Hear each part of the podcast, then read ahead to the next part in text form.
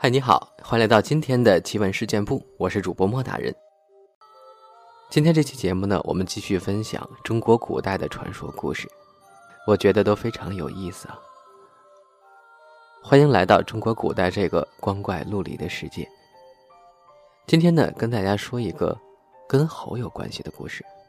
之前我们节目中呢分享过这种生物。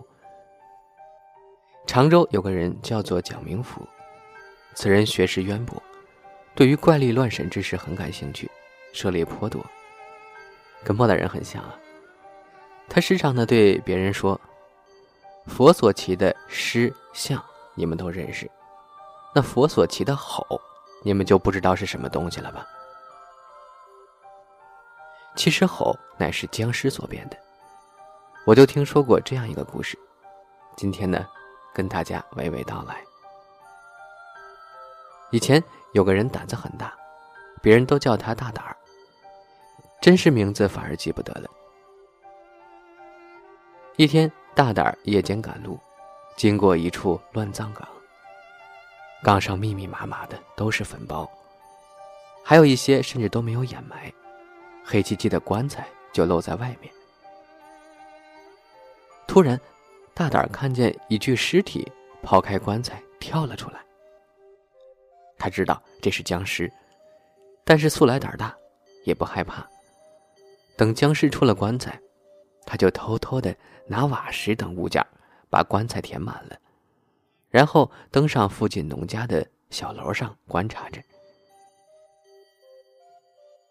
将近四更天的时候吧，那具出走的僵尸一跳一跳的回来了，手中好像还抱着什么东西。到了自己棺材前，见不能进去，那僵尸气急败坏了，瞪着眼珠子四处查看，发出绿莹莹的光芒来。大胆儿此时正在楼上偷看呢，一时躲避不及，被那僵尸给发现了。那僵尸见楼上有人，便想跳上去抓他，可苦于腿硬如枯木一般，无法弯曲。不能登上楼梯。气怒之下，那僵尸双手使力，竟把梯子整个给拆了。僵尸的这一招逼得大胆没了主意，他怕僵尸继续拆楼，就攀着树枝，从楼边的一棵大树上滑了下来。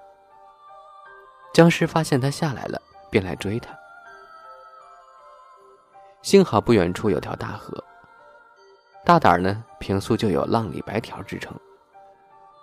这是阮氏兄弟吗？他心想，僵尸总不会游泳吧，于是渡水就到了对岸站着。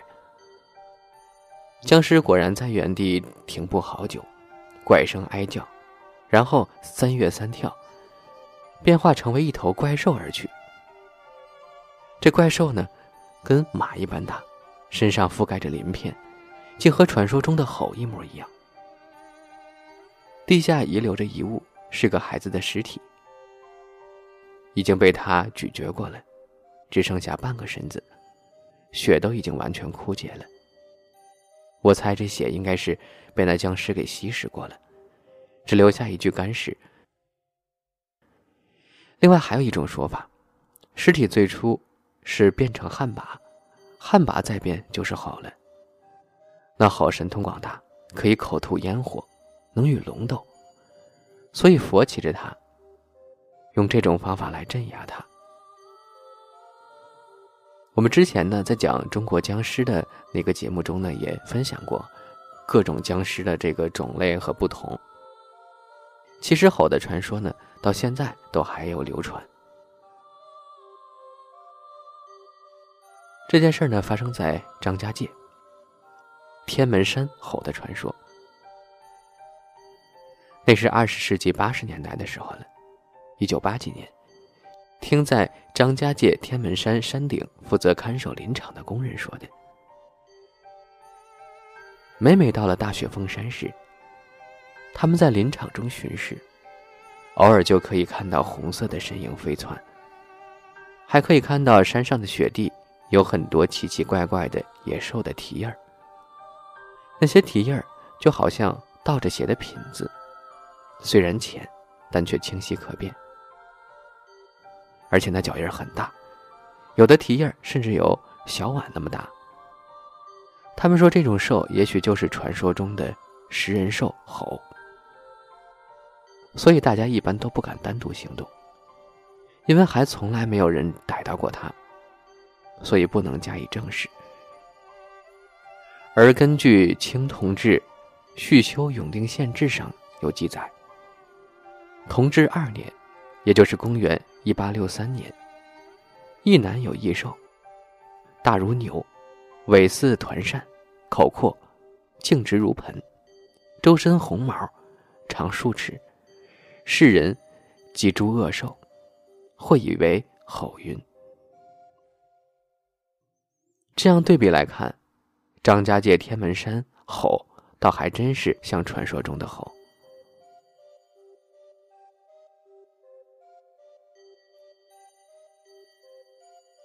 说完了吼的故事呢，咱们来分享一个转世再生的故事，也是发生在中国古代的。永平县的某村有一对老夫妇，世代做豆腐，生性都爱做善事。遇见有桥梁、道路坏了或者泥泞不堪了。往往就会拿出积蓄全力修复，几十年了如一日。这年夏天，村上有座石桥被大水冲坏了，无法通行。老翁又请了工匠修理，并亲自参加干活。这天中午，他觉得很疲倦，就靠在桥柱子上小憩了一下。正在迷迷糊糊之间。老翁突然看见有两个穿青衣的人跑了过来，很像是县衙中的差役。两人叫老翁道：“赶快前去。”老公问道：“往哪里去？”二人说：“你到了，自然知道。”老翁不敢违拗，就起身跟着前去。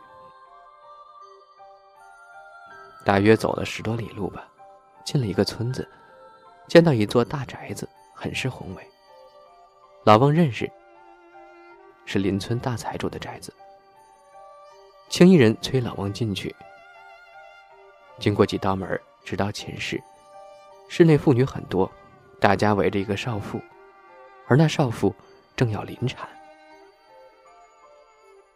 老翁大吃一惊，转身想走，青衣人合力把他朝前推。老翁不知不觉就跌到了。那少妇的肚子里，老翁骤然觉得浑身如浇了开水，疼得翻来滚去，一会儿又冷得厉害，好像就躺在那雪地之中。耳中只听到人家在说：“恭喜娘子生了个大儿子。”老翁大惊，睁开眼四面一看，全像刚才见到的一样。再看自己的拳头，只像核桃那样大，才醒悟到，自己这是已死了，投生到了这个人家。他内心悲痛顿生，就呱呱的哭了起来。忽然见到一个半老妇人拿了把剪刀剪他的脐带，老翁只觉得刺心的疼，不觉失声叫道：“老太婆，不要作恶。”满房间的人突然听到婴儿开口说话，全都惊乱起来。老翁接着说道：“你们不要害怕，我是邻村的卖豆腐老头，如今看这情形是投胎到你们家里了。既然到了你家，就是你家的儿子，还有什么好说的？只是我有个老妻，又穷又有病，我死了，他依靠谁呀？可不可以把他叫来？”分两间房让他住，一天给他三顿粗茶淡饭，冬天有件棉衣御寒，以度晚年，这就可以了。不要太过分，恐怕他福薄消受不了。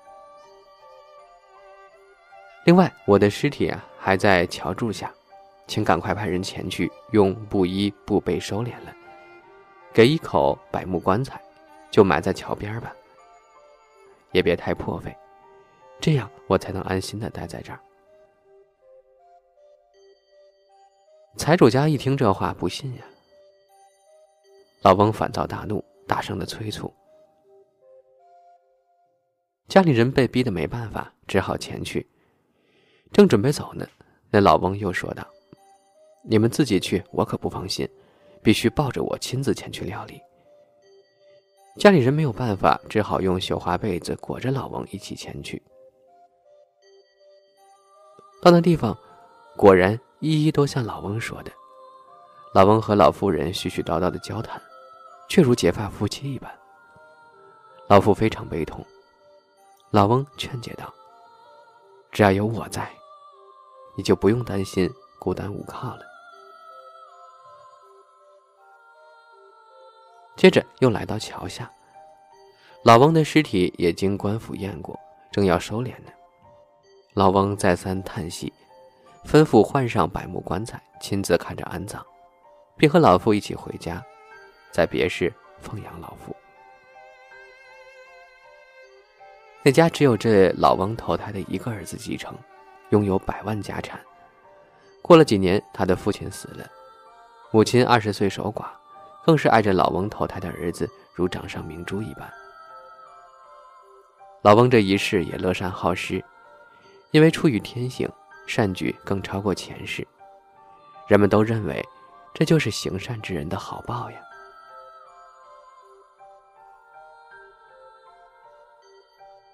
再来说一说四川的丰都县，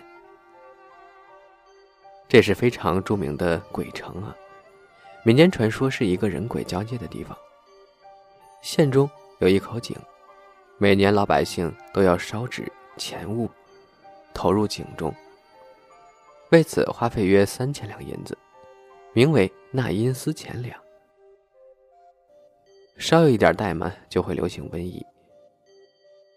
清朝初年，刘刚出任丰都知县，一听说此事，就下令禁止。这一下可让舆论哗然了，老百姓都害怕瘟疫会再流行起来，纷纷去县衙上上书劝刘刚收回命令。刘刚却坚持要禁，毫不动摇。大家对他说：“老爷，若能向鬼神讲明缘由，那倒是禁也无妨。”刘刚问道：“鬼神在什么地方？”众人说：“这井底下就是鬼神的住所，可没人敢下去。”刘刚毅然的说道：“只要能为民请命，就是死了也没有什么可惜的。我一定要亲自下去一趟。”说完，就叫差役拿来长绳，缚住腰身，准备下井。众人忙劝刘刚，他不听。一定要下井。他有一位木客叫李显，是一位豪杰之士，就对刘刚说：“我也想见识见识鬼神的模样，请让我与您一起下去吧。”刘刚不同意，可是李显一定要去，也只好让他与自己一起下井了。入井大约五丈深的地方。原本黑洞洞的地下，忽而重新变得明亮起来，而且灿烂的有如白天一般。眼前见到的城墙、宫殿、房屋，全是阳世一般。只是人都生得很矮小，日光照着他们的身子，也不留下影子，走起路来双脚腾空。所以这里的人自称不知道有什么天地之分。见到刘刚。众鬼都围绕着下拜，说道：“老爷是杨氏的官到这里来做什么？”刘刚说：“我是为请求因事免去百姓的纳贡粮钱而来的。”众鬼听了，都连连称赞这位知县老爷贤明，用手夹额表示敬意，说道。这件事儿一定要和包阎罗商量才行。刘刚说：“包大人在什么地方？”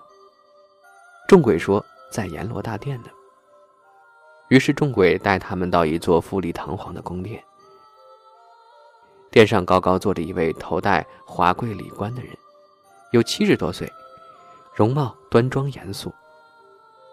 此时两旁的群鬼一起传呼起来。丰都县令到了。包阎罗走下台阶迎接刘刚，作揖行礼，让了上座，说道：“阴阳两地通道阻隔，不知刘公到此有何要事？”刘刚站起身来，弓着双手对包公说：“丰都县这几年，连年水灾、旱灾接连不断，民间财力都已经耗尽了，朝廷每年下派的科税都难以交纳。”哪里再有能力为阴司交钱粮呢？还要负担两费租税，本县冒死而来，目的就是为民请命啊！包公笑着说：“哎，这世上啊，就是有一些坏和尚和恶道士，打着鬼神的名号，诱骗百姓祭奠布施，因此而倾家荡产的，又何止成千上万呢？”只是因为鬼神所居的阴司与阳间道路阻隔，所以不能揭露这些招摇撞骗的行径，使人们家喻户晓。明公为百姓除去此弊，就是不到阴司来商议，也没有人会有异议的。今天您特地光临毕府，更是表现了您的大德大勇啊！话刚说完，一道红光从天上降下。包公起身道。伏魔大帝到了，请明公稍稍回避一下。刘刚二人就退到了后堂等候。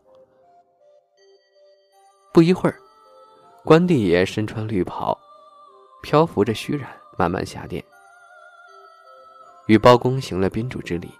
至于他们之间的谈话，却听不清楚。突然，关帝爷道：“明公。”这里怎有一股生人的气？不知什么道理。包公就将事情经过详细的说了一遍。关帝爷道：“如此说来，还是一位贤明的县令，我倒愿意见见他。”包公就叫刘刚与木克李显一起出来会见。关公请刘礼入座，态度十分温和，详细的问了杨坚的情况，唯独不谈阴司之事。李显为人一向憨直，突然发问道：“玄德公刘备如今在什么地方？”关帝不答，神色很是不高兴，怒发冲冠，立刻辞别而去。包公见此大吃一惊，对李显说：“你一定要被雷电击死，我也救不了你了。你刚才怎么可以用这种语气提这种问题呢？”又怎么能在一个臣子面前直呼他帝君的字号呢？刘刚大惊，赶忙带李显求情请罪。包公道：“既然如此，就让李显快死，否则连尸体都保存不下来了。”说完，从匣中取出一方玉印，约有一尺见方，解开李显的袍子，在他背上印了一下。刘刚与李显向包公行礼拜谢之后，仍从井里出来，才走到丰都城南门，李显就中风死了。过了没几天，有雷电专绕着李显的棺材轰击，尸体上的衣服全都被烧光了，唯独脊背上打过印的地方，那片衣服没有被烧坏。